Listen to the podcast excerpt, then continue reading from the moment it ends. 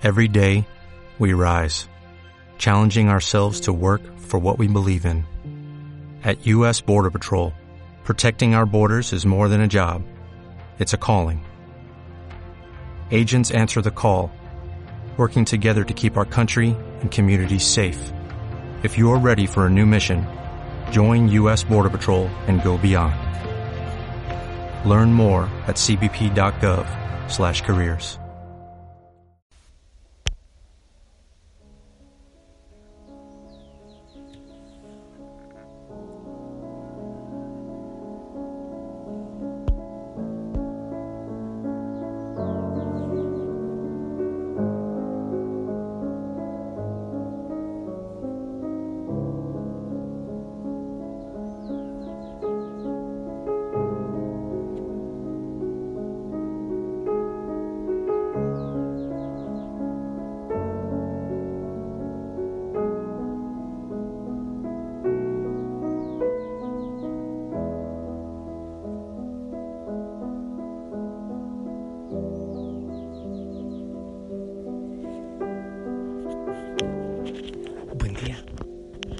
Que el Señor te bendiga. Feliz amanecer. Levanta la mirada, levanta el corazón, abre el oído. Yo te doy la bienvenida a este ratito de bendición, a este eh, rato de hermandad en la familia Osana. Millones de personas en el mundo orando, unos por otros. ¿Que por qué tantos milagros? Por eso, por la oración, por el poder de la oración. No alcanzamos a calcular cuánto es. A ti, Señor, qué hermoso saludarte en este momento. No te saludamos, Señor, porque nos eh, hayamos despedido. No, nunca nos despedimos. Tú estás en todo momento, en cada latido del corazón. Tú estás presente siempre. Pero en cada momento, una vez más, recordamos que necesitamos de ti. Te clamamos de tu presencia. Y al saludarte, Señor, te estamos entregando todo, todo. Nuestra esperanza, nuestra alegría, nuestro dolor, eh, nuestro gozo, nuestra gratitud, todo.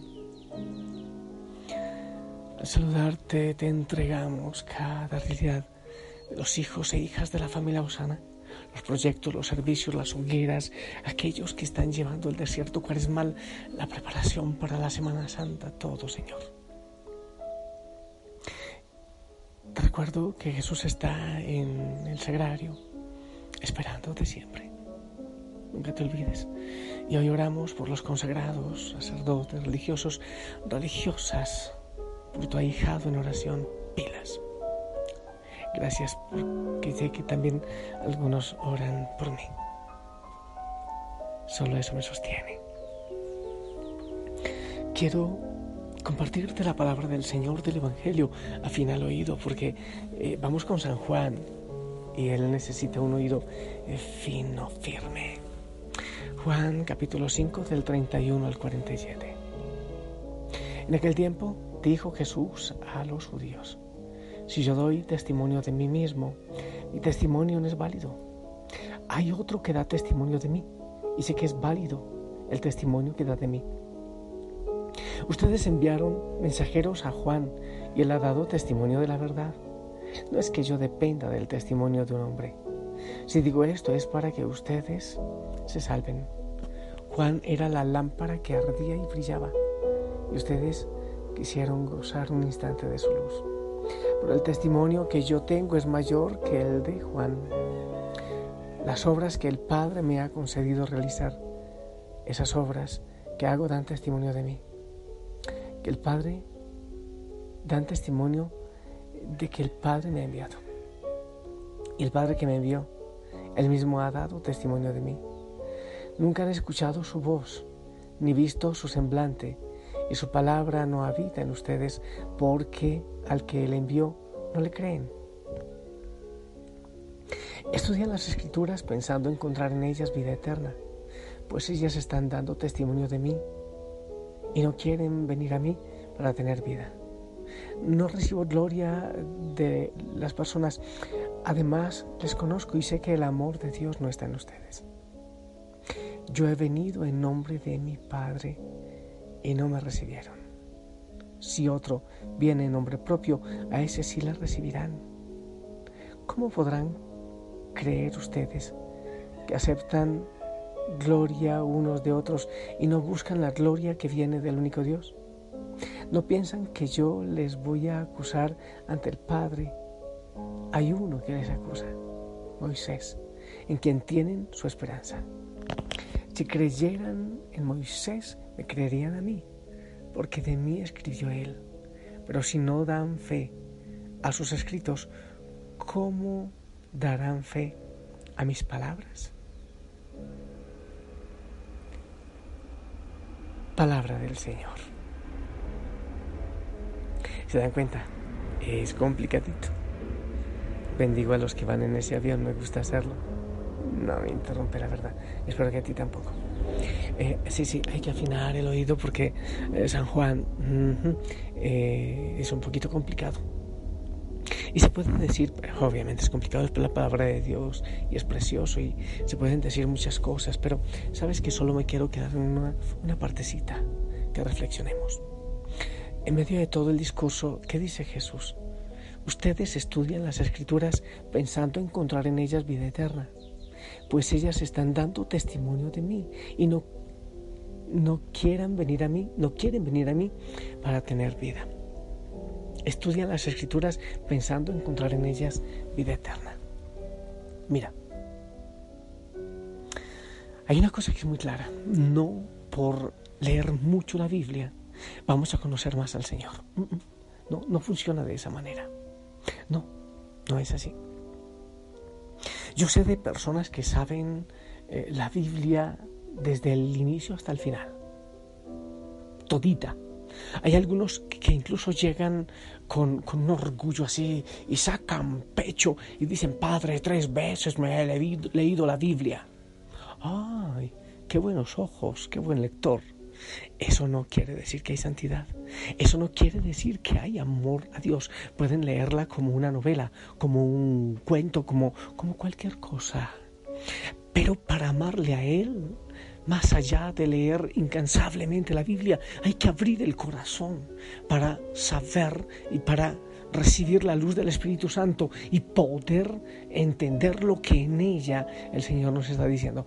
Hay textos de la Biblia, no sé si a ti te ocurren, a mí sí, que lo, lo leo y lo oro, porque es fundamental uh, leerlo en oración, lo leo y lo oro y encuentro cosas majestuosas, pero después leo y medito y oro esa misma frase y encuentro algo totalmente diferente, no opuesto quizás, pero sí diferente a lo que había visto la primera vez.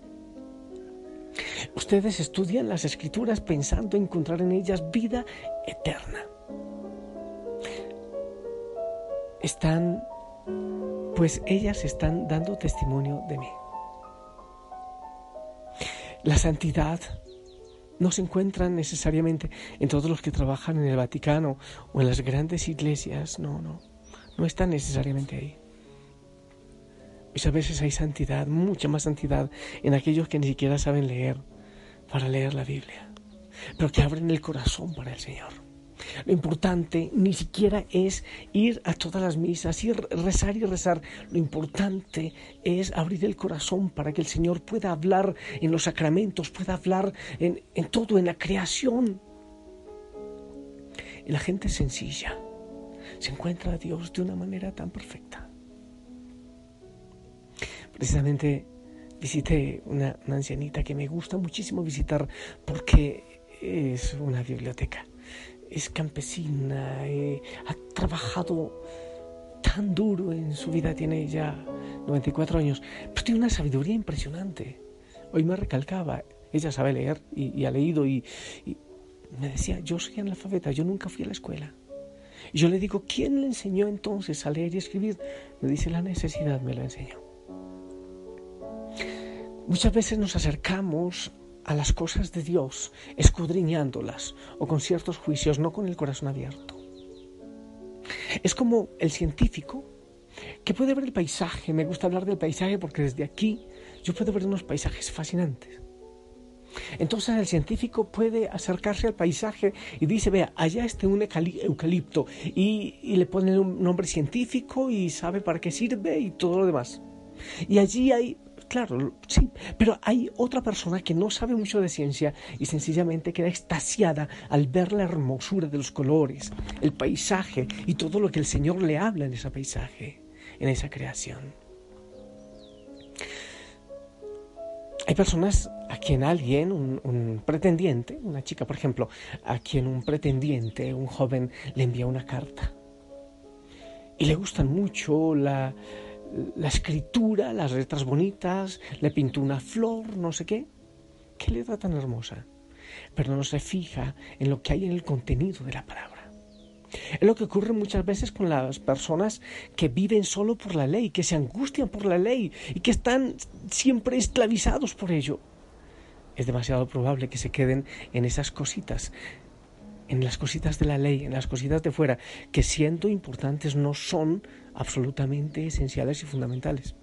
Porque corremos el riesgo de quedarnos solo en eso, en el maquillaje, en lo de forma y no en lo de fondo. Eso es lo que el Señor les dice.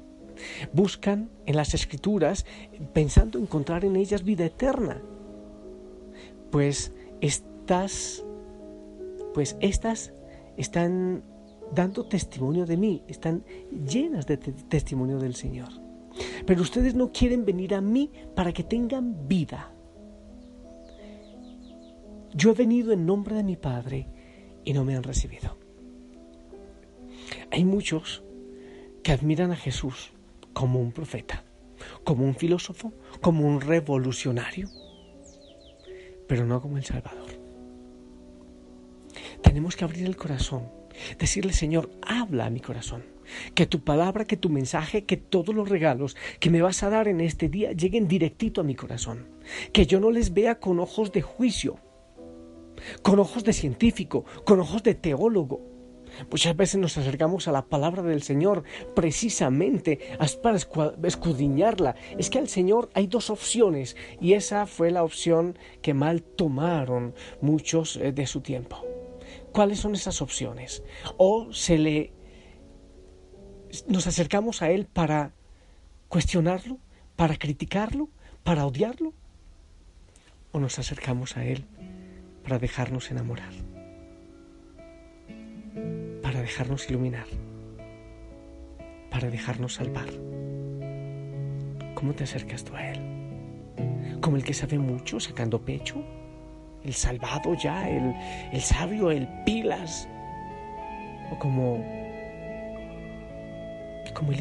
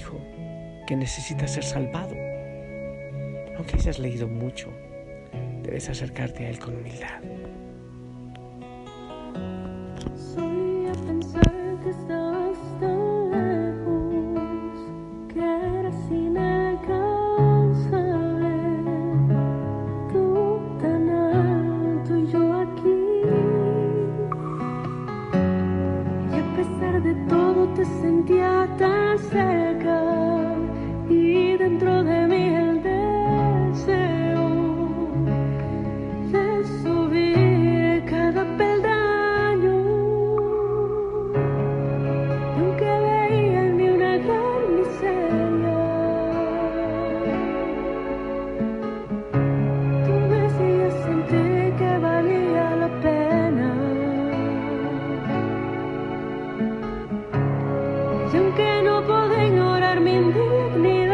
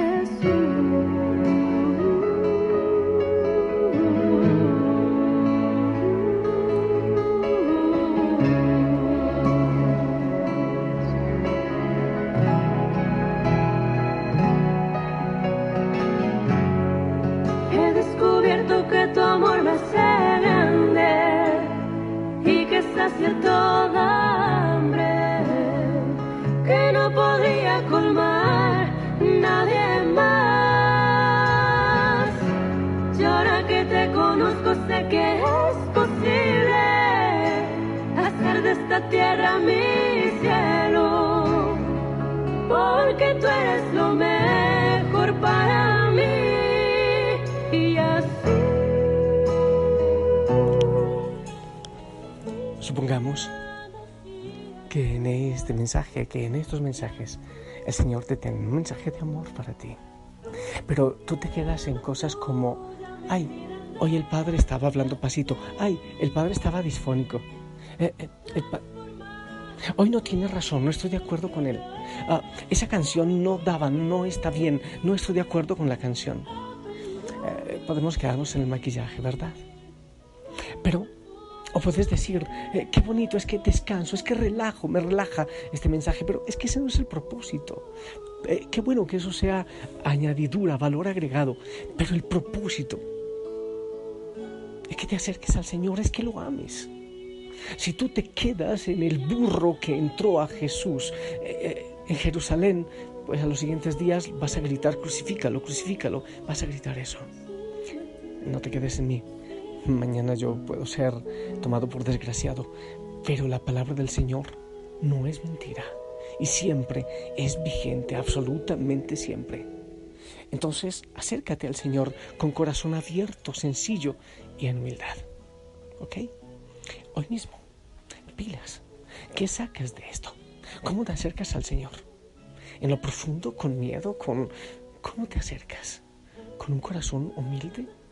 Eh, Para sacar, para eh, su- succionar, para extractar la savia de lo hermoso que tiene para ti. En la vida, en el paisaje, en la creación, en lo que vivirás hoy, ¿cómo te acercarás a esa realidad? Que el Señor bendiga tus ojos y tus oídos para que no te quedes eh, solo en el maquillaje, sino que escuches al Señor, porque Él tiene cosas preciosas para decirte y mostrarte. En el nombre del Padre, del Hijo y del Espíritu Santo. Amén. Esperamos tu bendición.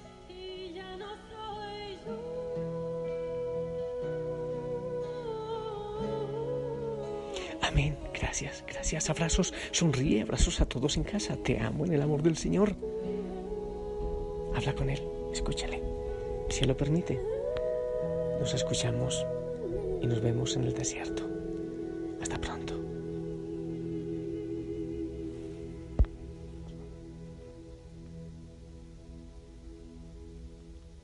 Dale más potencia a tu primavera con The Home Depot.